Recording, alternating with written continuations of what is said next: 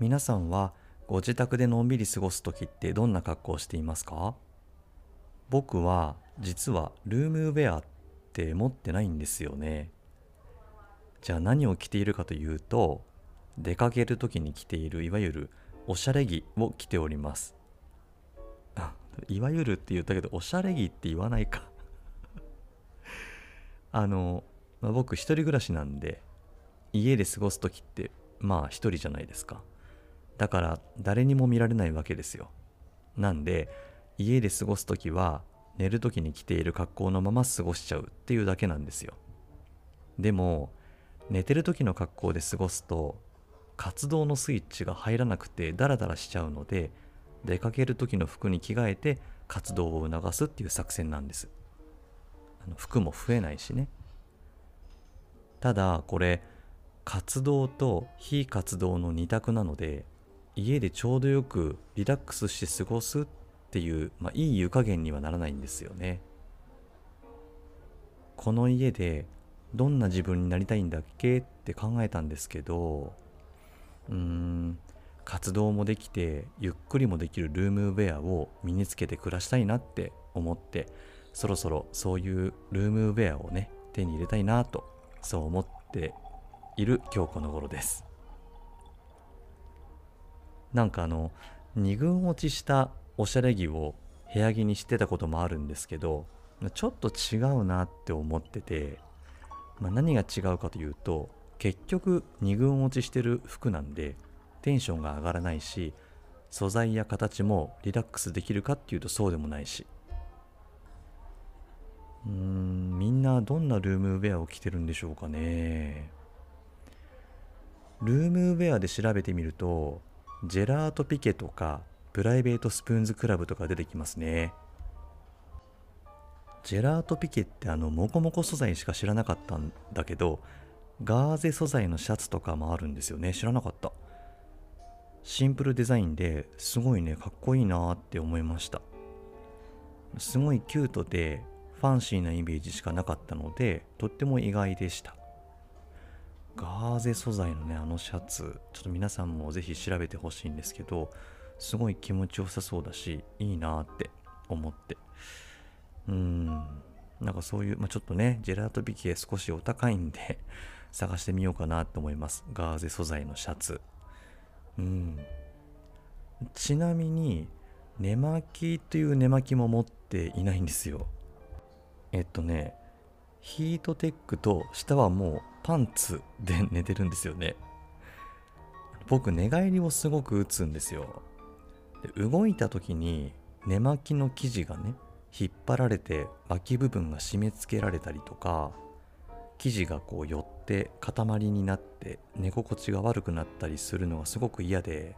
まあ、それならということで伸縮性があって生地が偏らないヒートテックでいいんじゃないかっていうことで寝巻きとして採用しています。ちなみに夏場は T シャツとハーフパンツで寝ています。使用している生地量が少ないのでそれほど気にならないかなと思って。うん。まあそんなこんなで寝巻きは全て手放してしまったんですよね。うん。まあだからあのヒートテックとパンツで寝っ転がっている姿はなりたい自分とは程遠い姿なわけですよ、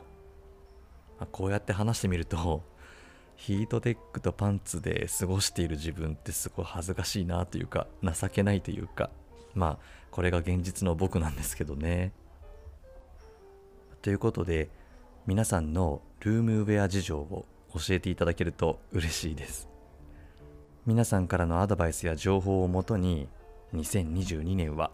ルームウェアをゲットして自宅での暮らしを充実させたいなと思っています。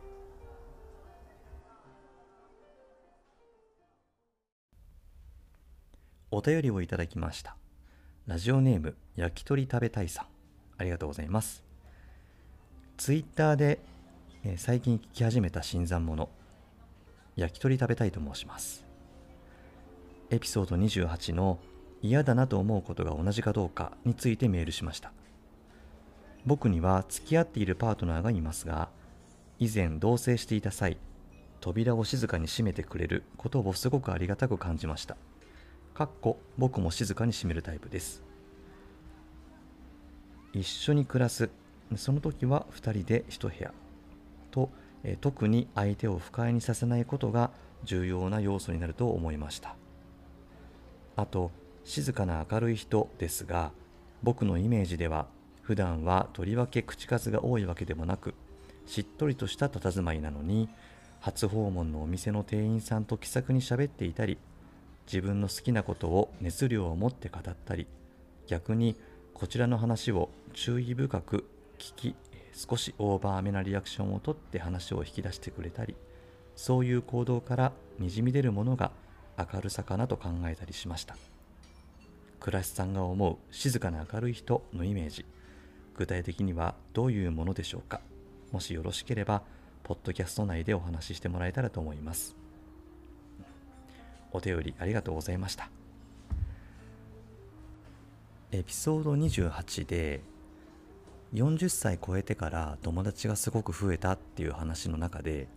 まあ、自分が好きな友達のタイプは静かな明るい人っていうことをお話ししたんですけれどそれについてのお便りですよね。静かな明るい人。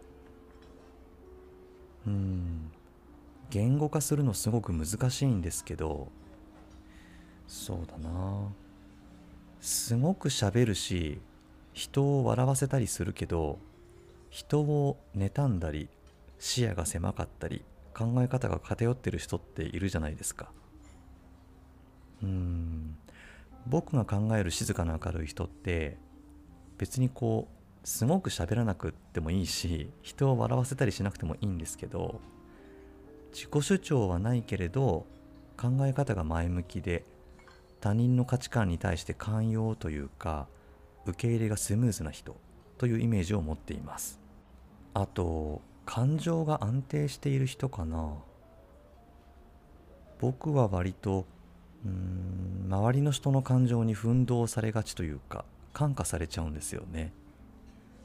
愚痴を言われたら気持ちが落ちてしまうし相手が怒っていたらすごくそわそわしちゃうし。だからいつでも気持ちが安定している人だと心が波風立たず穏やかに過ごすことができるのでそういう人を好んでしまうんだと思います。これみんなそうか。あとはね、まあ、前向きすぎず競争心がなくて隣の芝生が青く見えない人もすごく好きです。淡々と粛々と自分が決めたことをこなす人っていうのも静かな明るい人の定義に入る気がしています。うん。伝わったかな？まあ僕自身もですねそんな静かな明るい人になれたらいいなって常々思っています。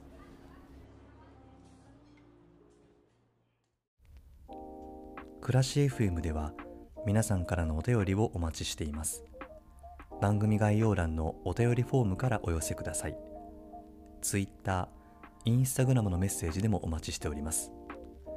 アンカー、Spotify、Apple Podcast で配信しておりますので番組をフォローしていただけると嬉しいです。皆さんのルームウェア事情よかったら教えてください。参考にします。あと2021年ベストバイ買ってよかったものも収録予定ですので皆さんの今年のベストバイもお寄せいただけたら嬉しいです。あと番組の後が多いですね。アートワークちょっと変更してみました。自分でイラストを描いてデザインしてみたんですけどどうですかね？その辺の感想もいただけたら嬉しいです。それでは暮らし FM 角を曲がれば午後3時この辺で暮らしカメラでした。